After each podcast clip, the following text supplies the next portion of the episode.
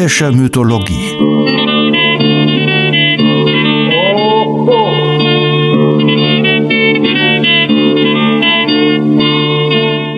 Helgas nützlicher Podcast.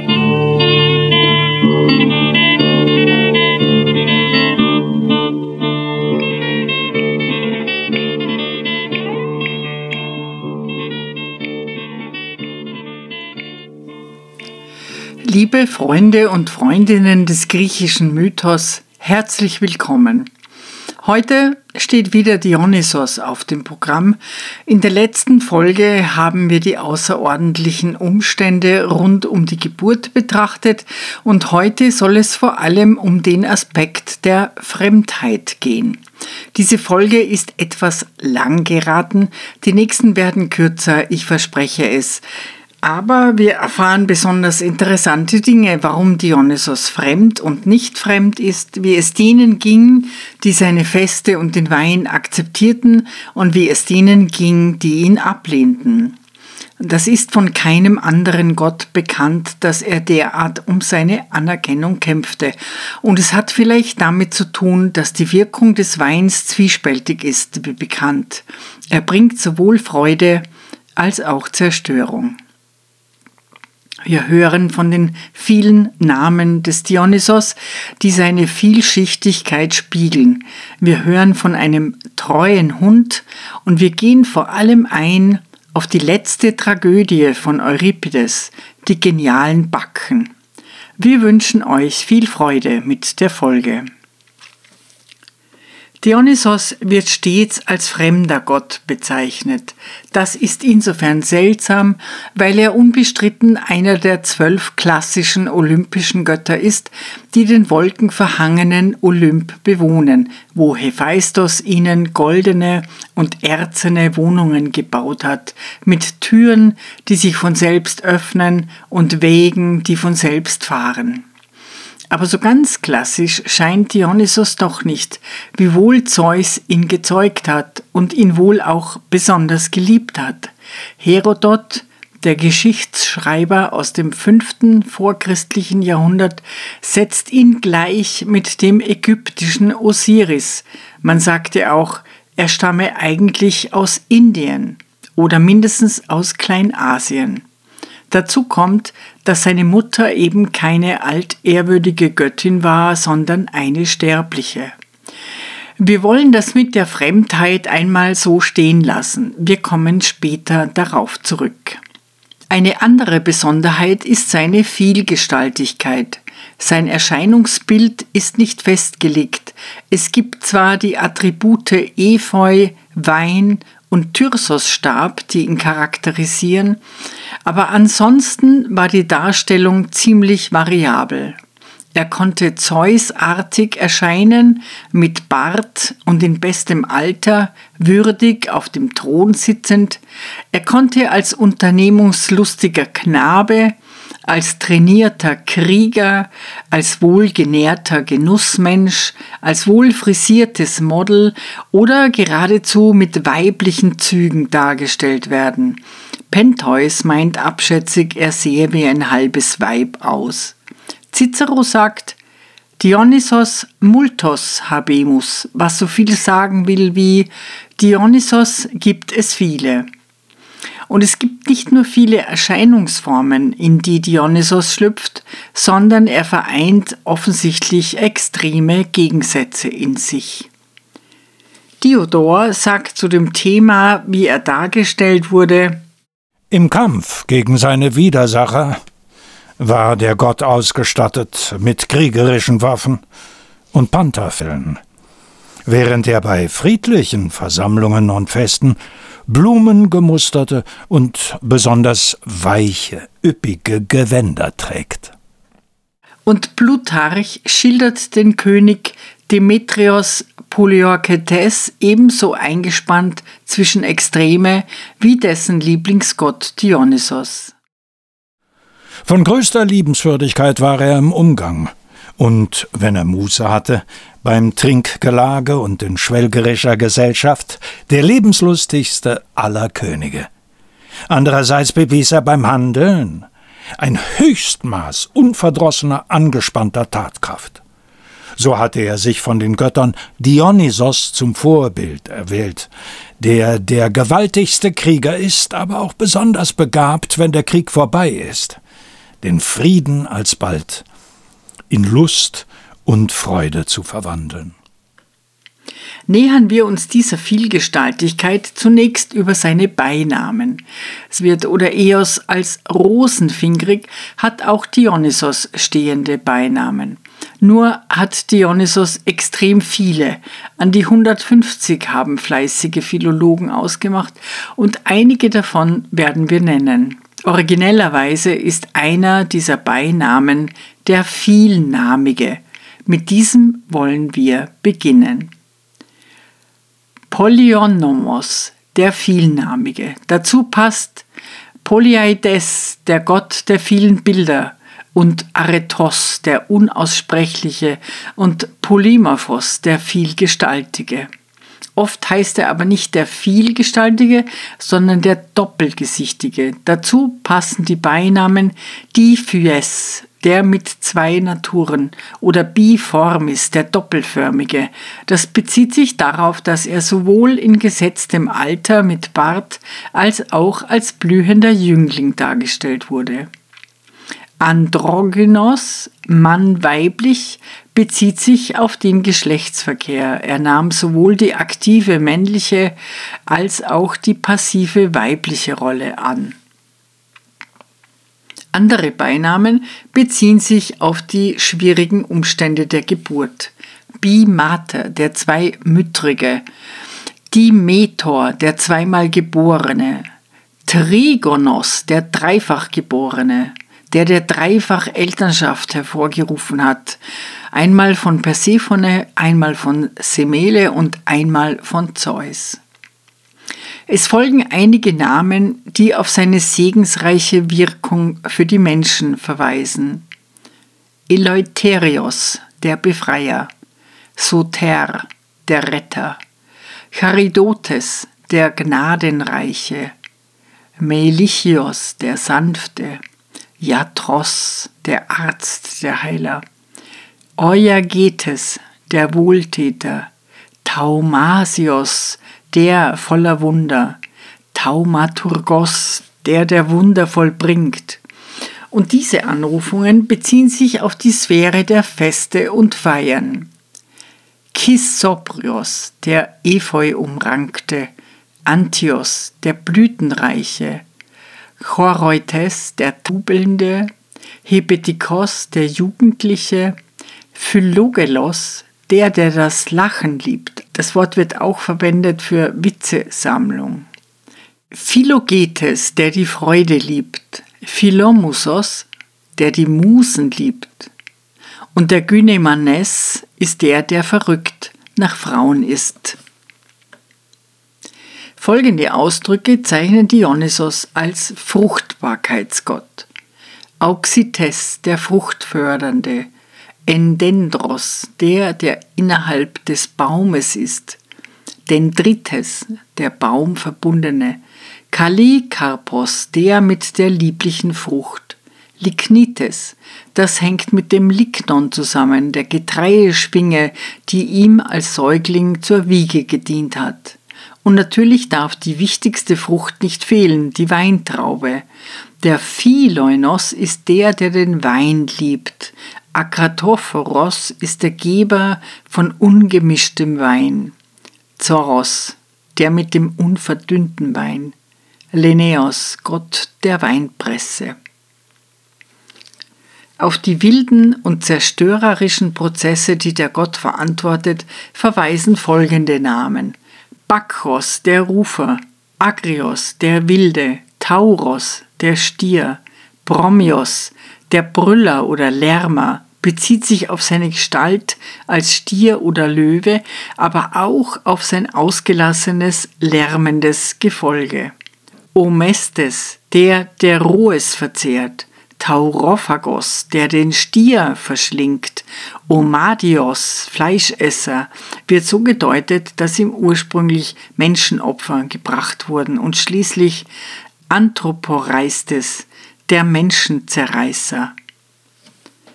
Zum Abschluss folgen die Beinamen, die auf das Geheimnis des Gottes anspielen. Zunächst kommt der Mysteriengott zur Geltung. Erikryptos, der vollständig Versteckte. Mystes, der Mystische. Kryphios, der Geheime. Morichos, der Dunkle. Hagnos, der Heilige. Lampter, der Fackelträger, bezieht sich auf die Nachtzeit der Dionysos-Feiern, genauso wie Nyktelios, der Nächtliche, Nyktiphais, der Nacht erhellende, Nyktipolos, der in der Nacht wandert. Und diese sehr speziellen Beinamen beziehen sich auf das, was passiert, wenn wir den Gott in uns aufnehmen, wie die Dichter sagen. Lysios, der, der löst, der lockert. Ekstatikos, der Ekstatische. Ekstatophoros, der die Ekstase bringt. Eskatos, der Extreme. Paradoxos, der, der das Unerwartete tut. Der Kult verbreitete sich intensiv über ganz Griechenland. Nahezu jede Stadt hatte einen Dionysos-Tempel, deren viele auch in der freien Landschaft standen. Und vor allem gab es Feste und Feiern zu Dionysos Ehren ohne Ende, wodurch der Kult eine besondere Kontinuität durch Institutionalisierung erfuhr. Die Feste hatten aber durchaus unterschiedlichen Charakter. Sie reichten von ländlichen Dank-, Fruchtbarkeits- und Vegetationsfesten über streng geheim gehaltene Mysterienriten zu den für uns besonders bedeutsamen künstlerischen Ausgestaltungen, aus denen das Theater hervorging. Als die mehr oder weniger verbindliche Erzählung seiner Herkunft etablierte sich mit der Zeit eine, die viel mit Griechenland zu tun hatte, aber das Fremde doch auch genügend zur Geltung brachte. Es ist die bekannte Geschichte der Schenkelgeburt und dies kann man auch lesen als Eingemeindung eines ursprünglich fremden Gottes in die Stätten des Olymp. Aber und hier folgt ein großes Aber, denn tatsächlich ist Dionysos einer der am frühesten bezeugten griechischen Götter auf dem Festland, so dass von einem Fremden eigentlich keine Rede sein kann.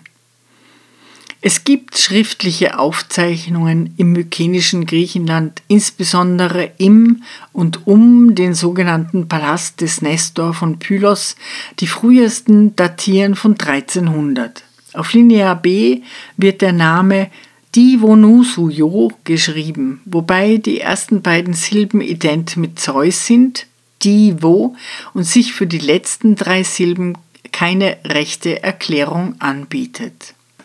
Also Dionysos ist einer der ältesten und griechischsten griechischen Götter. Aber warum wurde er als fremd imaginiert und empfunden?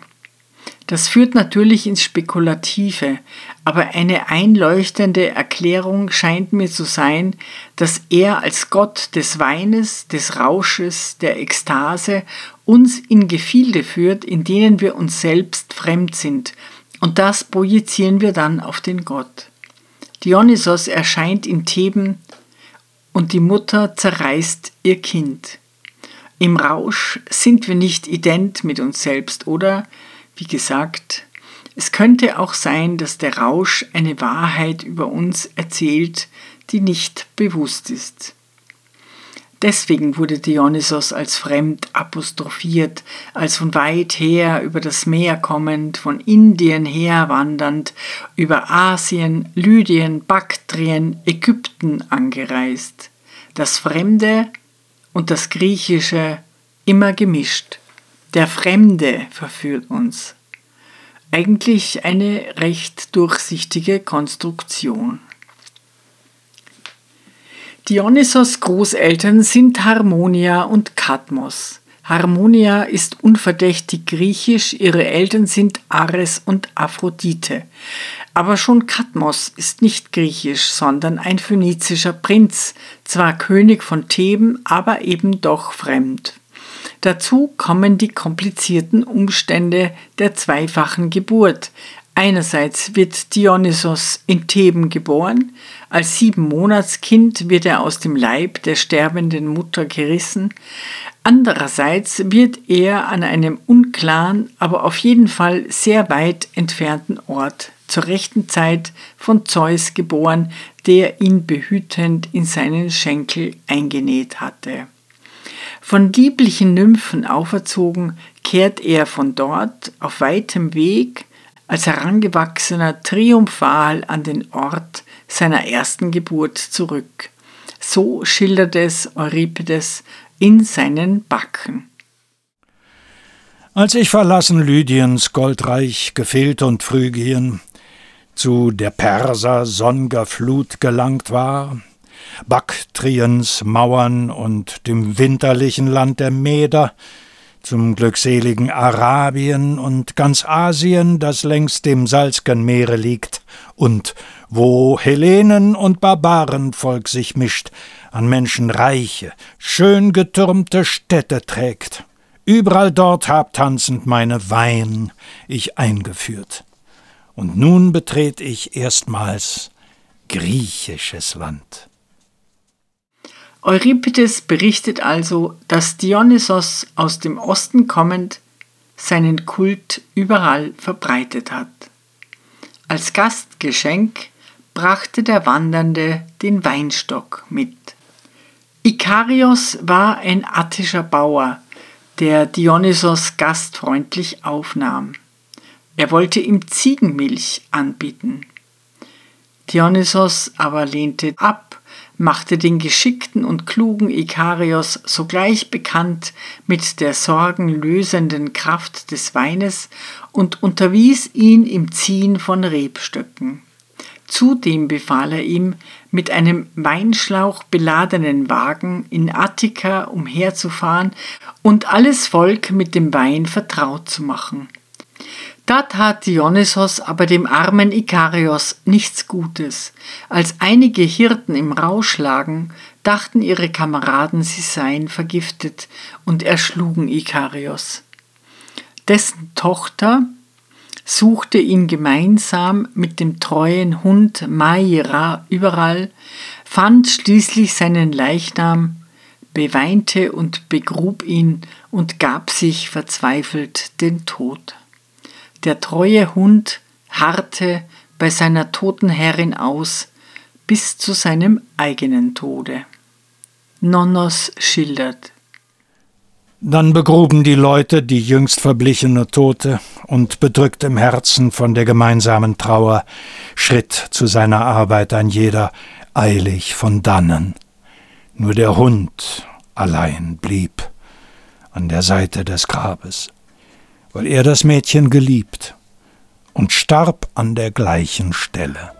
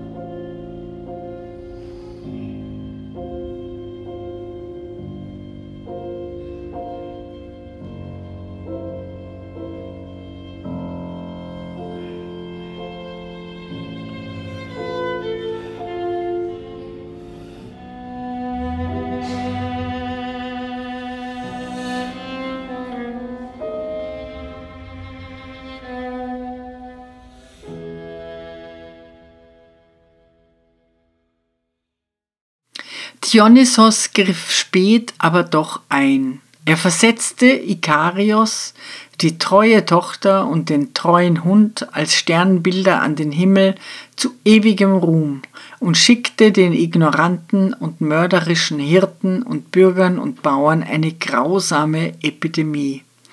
Die Jungfrauen ergriff reihenweise der Wahnsinn und sie begingen Selbstmord, spiegelbildlich zu der armen Tochter des Ikarios. Das Orakel schließlich aber wusste Rat. Man solle Ikarios und seiner Tochter ein Sühnefest und Opfer einrichten, dann würde der Wahnsinn aufhören. So geschah es, und das Fest wurde viele, viele Jahre wiederholt. Es hieß Schaukelfest. Das Schaukeln sollte den Wahnsinn vertreiben und dabei wurden alte Weisen von einer umherirrenden Jungfrau rezitiert. Der gute Ikarios aber galt als Kulturbringer. Er wurde als Schöpfer des Weinbaus verehrt und nur nebenbei, man erzählt, er war mit Phanotea verheiratet und Phanotea soll den Hexameter erfunden haben. So erging es dem gastfreundlichen Ikarios, der mit dem Weinstock und dem Wein belohnt wurde. Wie erging es aber jenen, die sich dem Dionysos, seinem Wein und Kult entgegenstellten? Da ist als erstes Lykurgos zu nennen, von dem uns bereits Homer in der Ilias erzählt. Die Begegnung der Kontrahenten Dionysos und Lykurgos findet in Thrakien statt.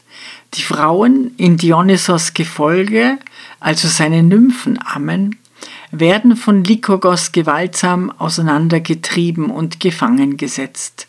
Dionysos selbst kann sich mit knapper Not durch einen Sprung ins Meer retten. Aber die Strafe folgt auf dem Fuß. Lykurgos verfällt dem Wahnsinn. Er hält seinen eigenen Sohn für einen Weinstock, den er mit einer Axt zerhauen will. Dabei schlägt er aber seinen Sohn tot. Sein Land wird mit Unfruchtbarkeit geschlagen. Nikander, ein Arzt und Dichter aus dem zweiten Jahrhundert vor Christus, berichtet von den Töchtern des Minyas, die Dionysos zum Opfer fallen. Dionysos fordert sie, nachdem er sich in eine Jungfrau verwandelt hat, auf, an seinen freudigen Feiern teilzunehmen. Die Mädchen bleiben aber lieber an ihren häuslichen Webstühlen. Daraufhin steigert Dionysos seine Verwandlungskünste. Er zwingt sie als Stier, als Löwe, als Panther, sich seinem Willen zu fügen, und sie zerreißen schließlich einen ihrer kleinen Söhne. Umherschweifend auf dem freien Gebirge werden sie zu Nachtvögeln. In Erinnerung an die Schuld, aus Gier nach Menschenfleisch das eigene Kind zu töten, fand in Orchomenos, woher die Töchter des Minyas der Sage nach stammten, alle zwei Jahre das Fest Agrioneia statt. Dessen Höhepunkt bestand darin, dass der Priester mit dem Schwert eine Frau verfolgte. Konnte er sie erreichen, durfte er sie töten. Damit sollte zum Ausdruck gebracht werden, dass die Götter ein Menschenopfer nunmehr ablehnten. Das scheint etwas wirr, eine tote Frau als Höhepunkt des Festes, ein Mord, um zu beweisen, dass man gegen Menschenopfer ist. So ist es von den Alten interpretiert und überliefert. Hoffen wir, dass das mehr der Fantasie als der Realität entsprach. Ovid erzählt die Geschichte von Minjas Töchtern ein wenig anders. Er vereinfacht den Hergang, lässt den zerrissenen Sohn weg, berichtet vom Wunder des grünenden Webstuhls und der Strafe der Verwandlung in Fledermäuse. Nun können Minjas Töchter immerfort zu Hause bleiben, denn die lichtscheuen Tiere bevorzugen ja dunkle menschliche Behausungen.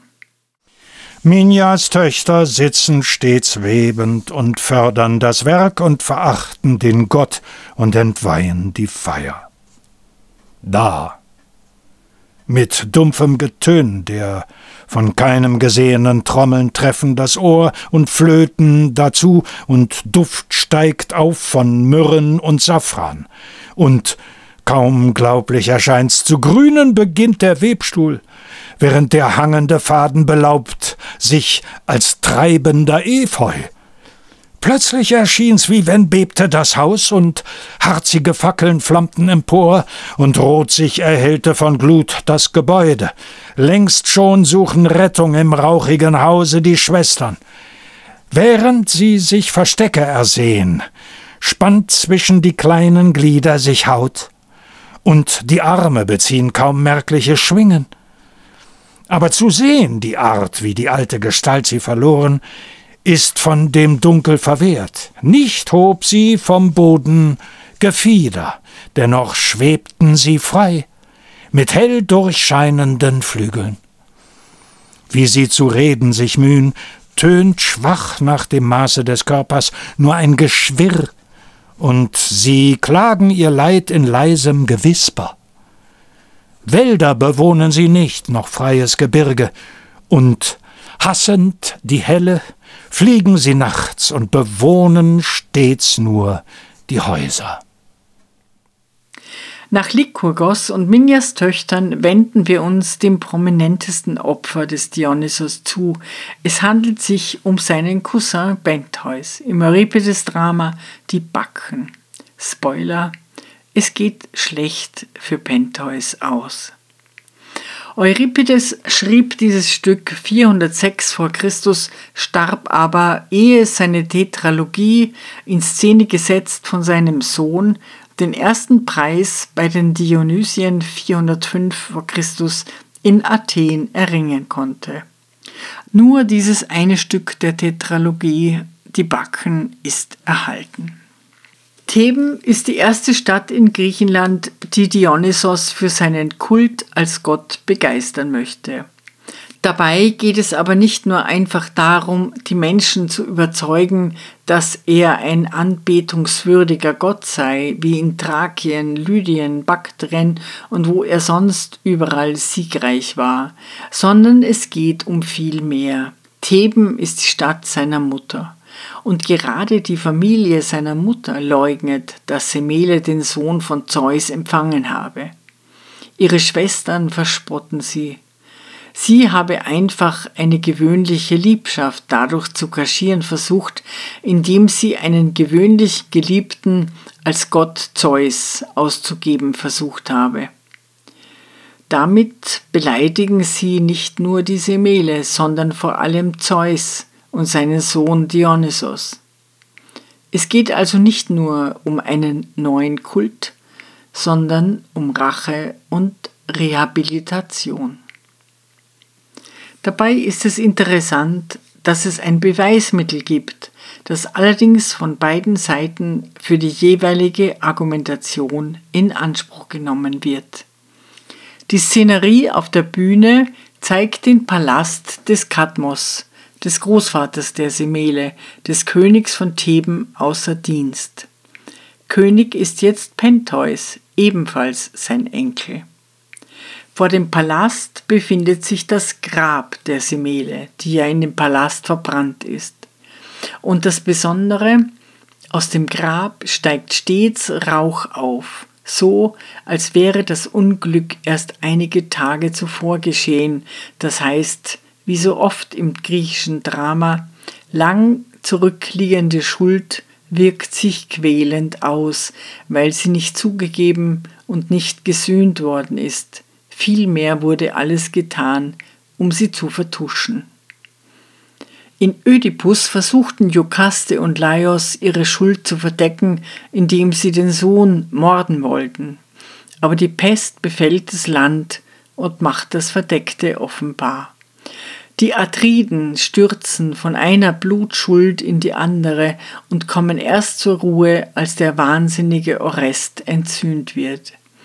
Wobei man aber konstatieren muss, die nachkommenden Opfer sind nicht immer unschuldig wie Antigone, sie tragen oft das ihre bei und sind keinen Deut besser als die Schuld hinterlassenden Ahnen. Agamemnon, die grausame Kriegsmaschine, der die eigene Tochter für ein bisschen Schlachtenruhm opfert, ist nicht unschuldig, sondern der würdige Nachfahr von Atreus und Thiest, die sich gegenseitig die Kinder schlachten. Und hier, die Trümmer rauchen noch, wo die verleumdete Semele unschuldig ihr Leben ließ, sichtbar für jeden. Die alten Wunden wollen sich nicht schließen. Es muss aber doch schon eine beträchtliche Reihe von Jahren her sein, denn der damals als Säugling den Flammen entkam, ist jetzt ein junger Mann, der mit seinem Festzug in die Stadt einzieht und Gefolgschaft fordert. Bei seinem Auftritt sagt er Ich sehe der Mutter Grab, der Blitzgetroffenen, nah dem Haus da, und der Wohnstadt Trümmer, schwelend von des Götterfeuers immer noch lebendiger Glut. Beweis, dass ewig meiner Mutter Hera grollt. Das rauchende Grab nun wird von den Simele Unschuldsbefürwortern dafür genommen, dass die Geschichte mit der göttlichen Befruchtung stimmt und also der Sohn göttlicher Abstammung ist. Von den Simele Verächtern jedoch, und dazu gehören die Schwestern, sind die rauchenden Trümmer ein Beweis ihrer Schuld.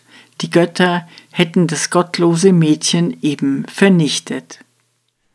Der Mutterschwestern sagten, Zeus habe mich, Dionysos, gezeugt nicht. Und Semele, verführt von einem Sterblichen, hab auf Zeus geschoben die Verfehlung ihres Betts. Weshalb, so höhnten sie, Zeus sie getötet, weil den Bund mit ihm sie vorgetäuscht. So kann man die Geschichte in den Backen einfach als Rachewestern lesen. Der geschmähte Sohn einer Stadt kehrt zurück, als er zu Geld und Kräften gekommen ist, und schießt alles nieder, was nur je ein zweideutiges Wort über ihn oder seine Mutter verloren hat. Aber das Drama ist von Euripides. Und Euripides gibt keinem Recht, am wenigsten den Göttern, die von ihm oft gnadenlos angegriffen werden, am härtesten vielleicht in Ion. Ion, der treue Diener im Apollontempel, wirft Apoll vor, wenn er selbst vergewaltigt habe, wie könne er über Menschen richten? Dies könnte man als Überschrift über alle Euripides-Dramen schreiben. Die Götter haben keine Autorität, geschweige denn Integrität aber auch Gut und Böse zwischen den Menschen verschwimmt. Medea, die gekränkte Kolcherin, die ihren kleinen Bruder tötet und die eigenen Kinder mordet, ist sie nicht doch im Recht? Und bezogen auf die Backen, ist es nicht ein wenig albern, an eine göttliche Zeugung zu glauben? Fair ist faul, ein Faul ist fair. Es gibt mehr Ding auf Himmel und auf Erden, als unsere Schulweisheit sich träumt. Aber von Anfang an. Auftritt des Helden mit rauchendem Colt, allerdings in Tarnung. Dionysos hat sich die Gestalt eines Fremden, eines Lüders erwählt. Er sieht weich aus, weiblich, verführerisch und hat lange goldene Locken. Und er erklärt, dass er die Stadt für sich einnehmen wird, so oder so. Muss diese Stadt doch einsehen, auch wenn sie nicht will. Semele ist's, die ich verteidige, wenn ich Sterblichen mich zeige als der Gott, den sie gebar. Doch wenn Pentheus, der gegen mich als Gott sich wehrt, die Bakren fort vom Berg voll Zorn zu treiben sucht, für der Menadenschar zum Kampf ich. Außer den thebanischen Frauen hat Dionysos bereits mindestens zwei Männer überzeugt, dass man die Feste feiern soll, wie sie fallen, und zwar überraschenderweise zwei Autoritäten. Kadmos, den Gründer der Stadt und Großvater sowohl der Semele als auch des Pentheus, und Teiresias, den alten blinden Seher. Sie haben sich verabredet. Teiresias holt Kadmos ab, der sich ausgehfertig gemacht hat. Wer ist am Tor? Er rufe Kadmos mir heraus. Mein Liebster, ich erkannte deiner Stimme laut, ich komme fertig und angetan mit unseres Gottes Schmuck. Wo soll ich tanzen, wo die grauen Locken schütteln? Ach, wie gern vergess ich, dass ich ein Greis bin. Da geht es dir wie mir, auch ich fühl mich verjüngt, gegürtet schön zum Reigentanz. So fahren wir auf einem Wagen ins Gebirg. Der Gott geleitet mühlos uns an jenen Ort.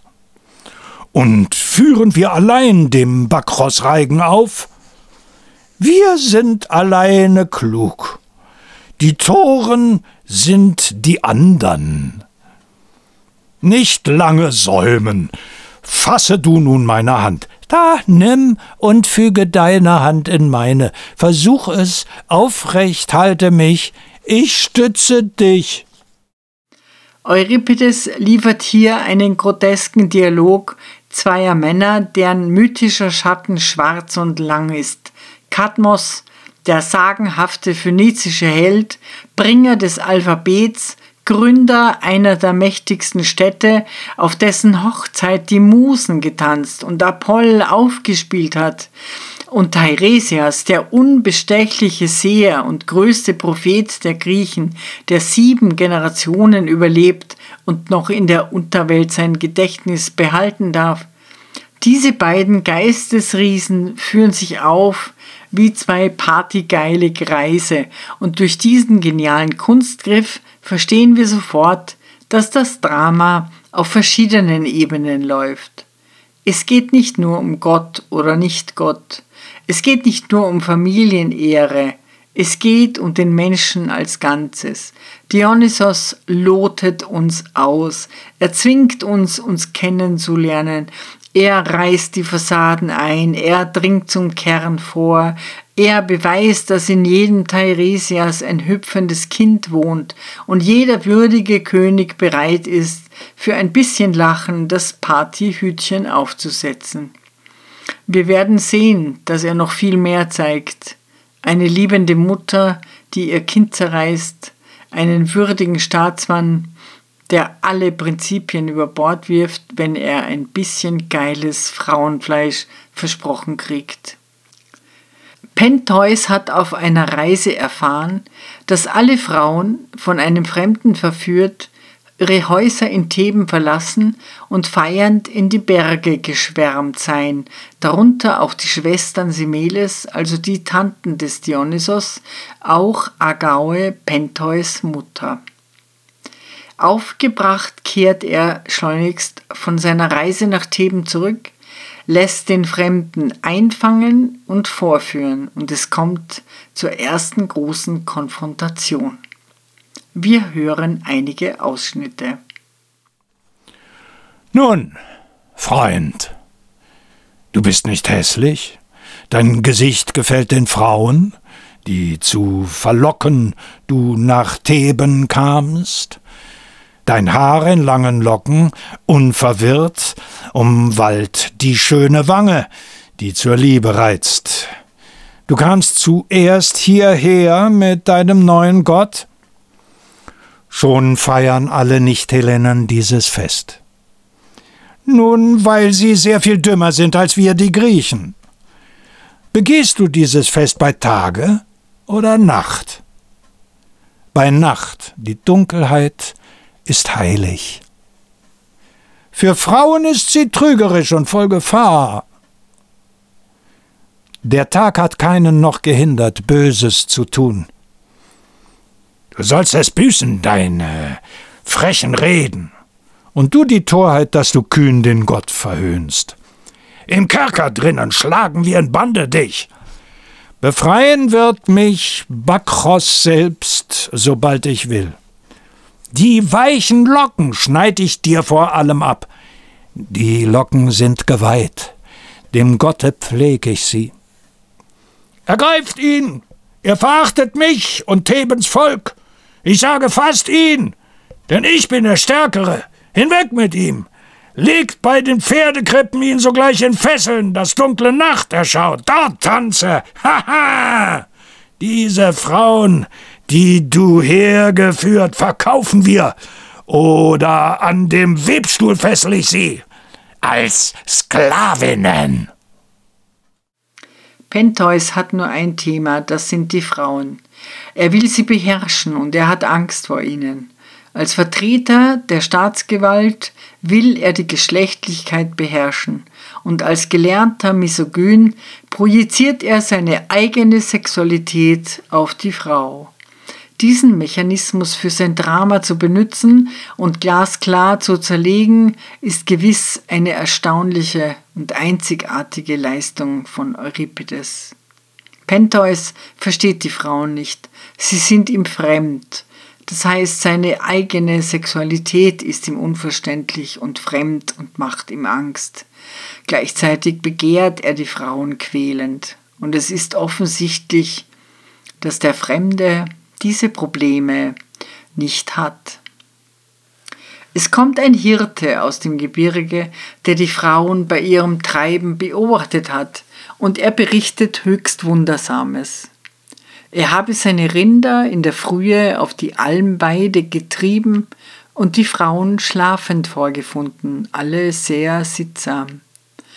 Als sie erwachten, ordneten sie ihre Tracht und dann, sie säugten die wilden Tiere, sie ließen aus Felsen Wasser strömen, Honig von den Efeustäben tropfen und aus der Erde Wein und Milch hervorquellen.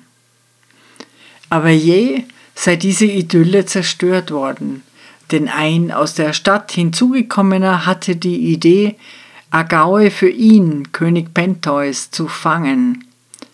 Das aber wollten die Bachantinnen nicht zugeben. Die Männer mussten fliehen und die Frauen fingen an, Kühe und Stiere mit bloßen Händen zu zerreißen und Bauern in ihren Häusern zu überfallen.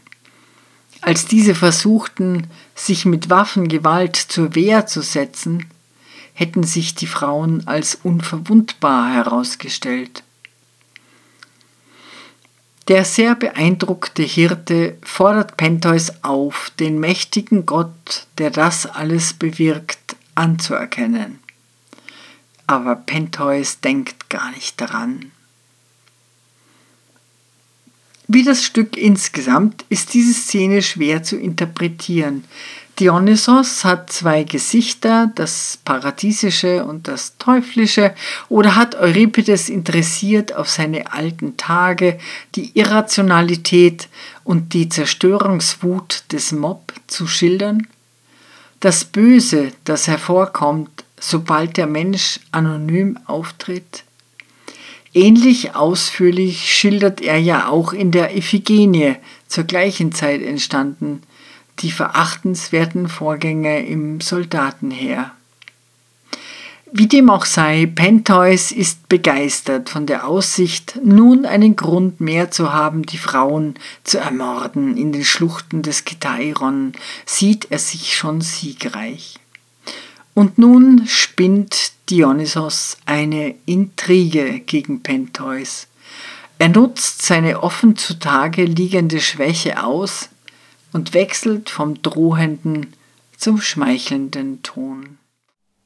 Du willst Frauen auf den Bergen sitzen sehen? Wohl möchte ich das und gäbe schweres Gold darum.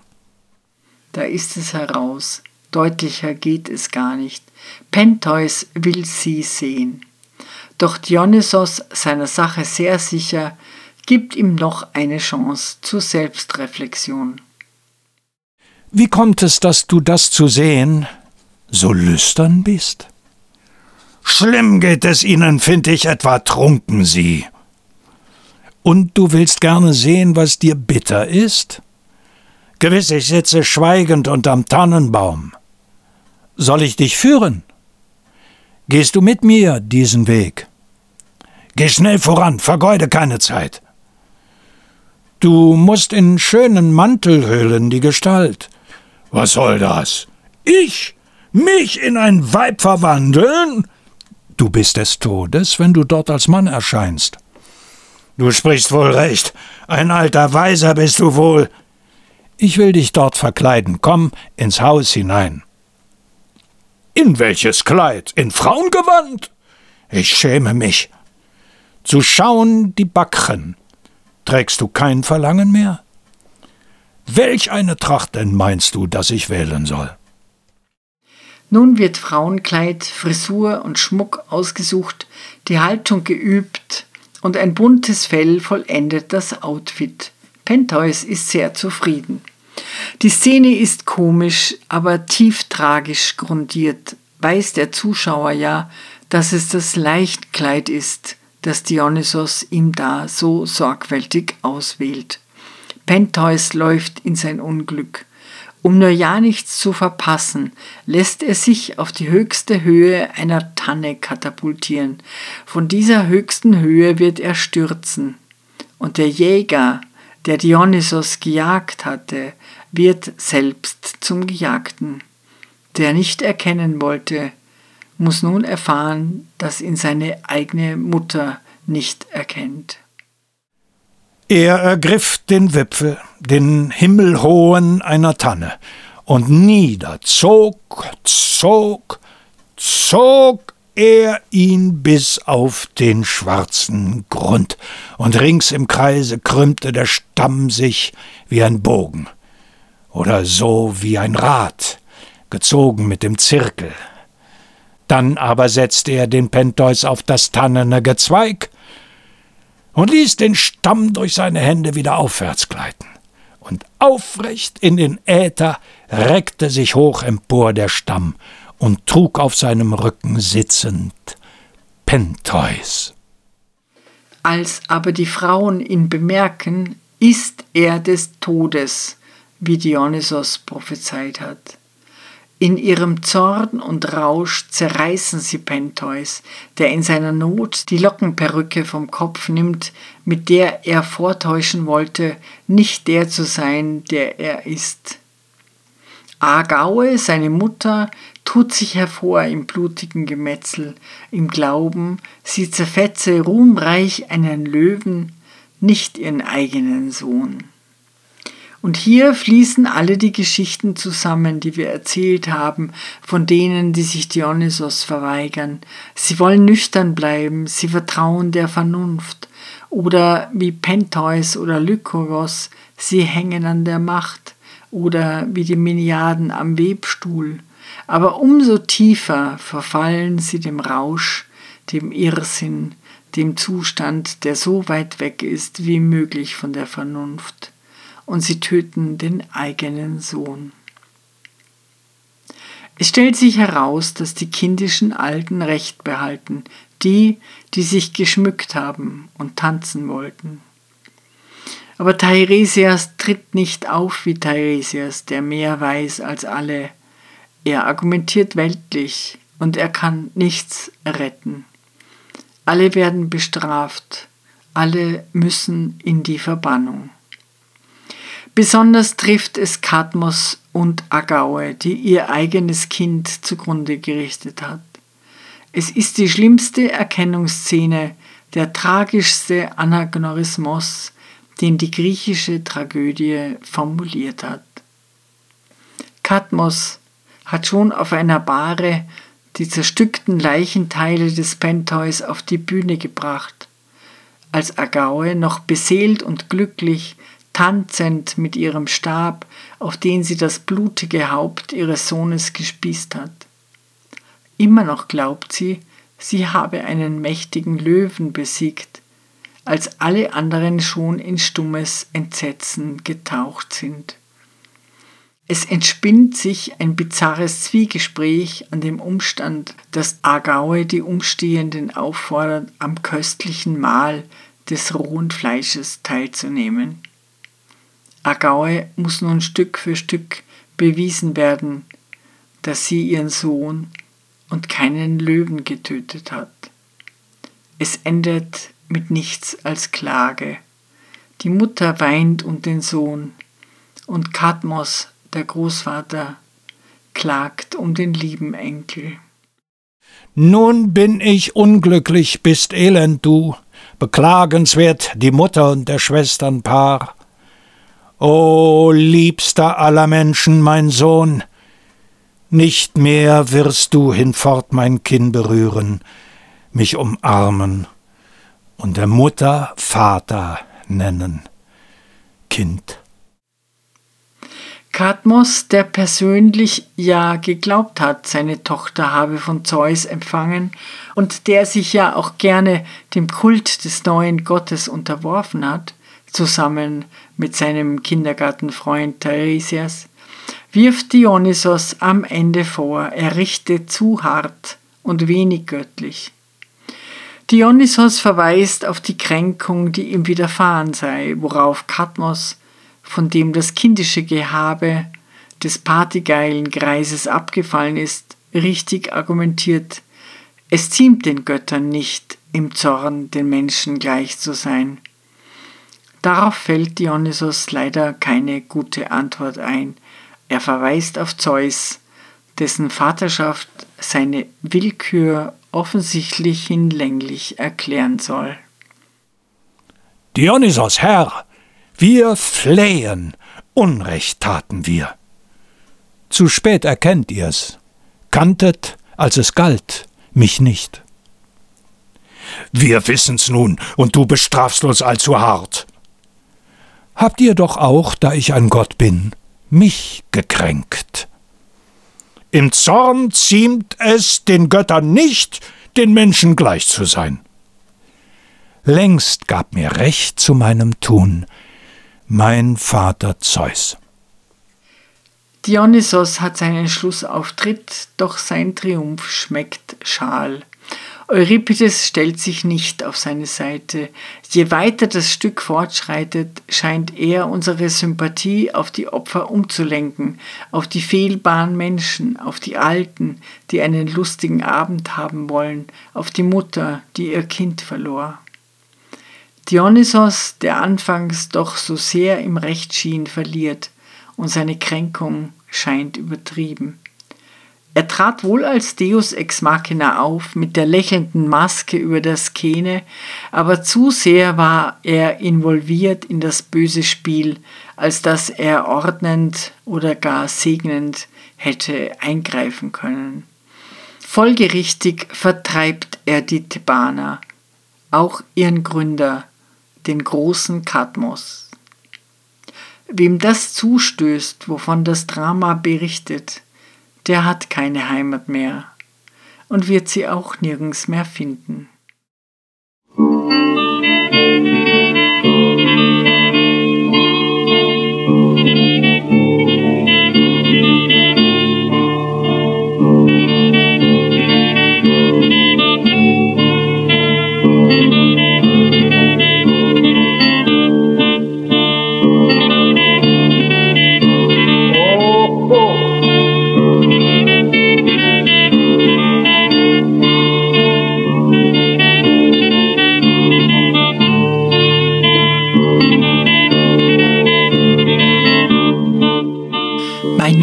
Ist Helga Utz. Ich unterrichte in Wien an der Universität für angewandte Kunst und ich bin von Haus aus Musiktheaterdramaturgin. Meine Studien im Bereich der Mythologie und das Interesse daran rühren sicherlich von der Oper her. Jedes Mal, wenn man über einen Stoff oder eine Konstellation am Theater erforscht, stößt man auf die Antike.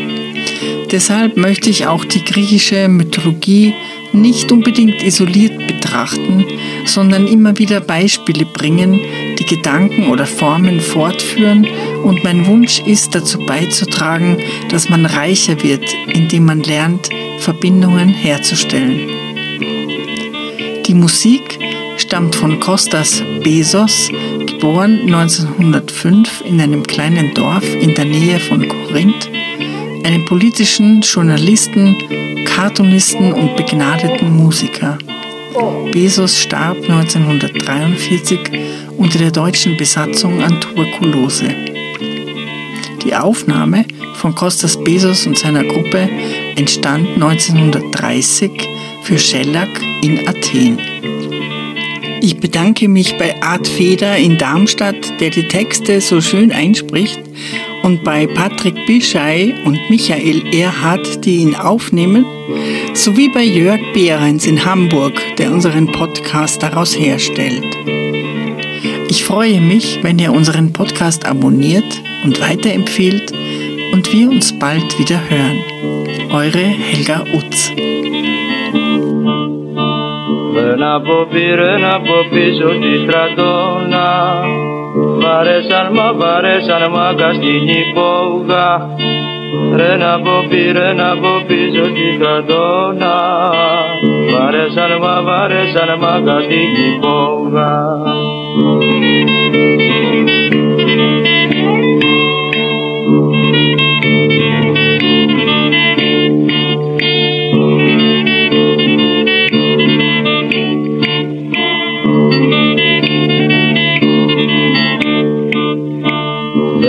Jaś babeni nasz baciuś me to kupio Kierichni mu, kierichni mu, zmulasz to rupo Beni nasz babeni nasz baciuś me to kupio Kierichni mu, kierichni mu, zmulasz to rupo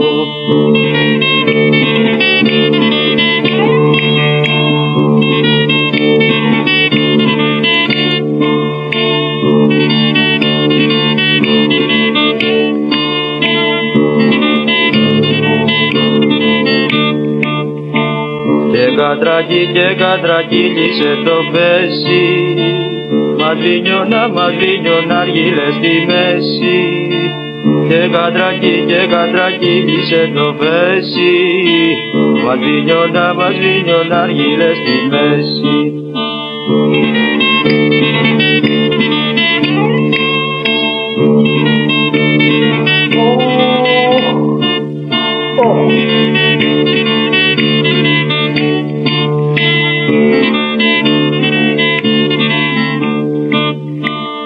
Τον Ανά και τον Ανάβη Κυριακούλα.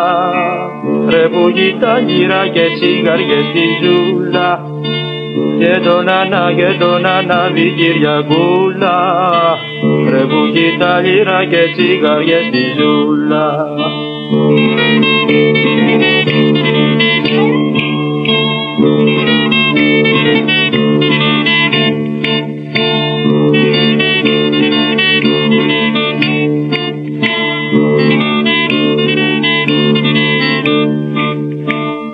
σου ρε μη, γεια σου ρε μίτσο στραβοκάνι Πούσε μας του, πούσε μας του ρε αυτό του μάνι Γεια σου ρε μη, γεια σου ρε μίτσο στραβοκάνι Πούσε μας του ρε, πούσε μας του ρε αυτό του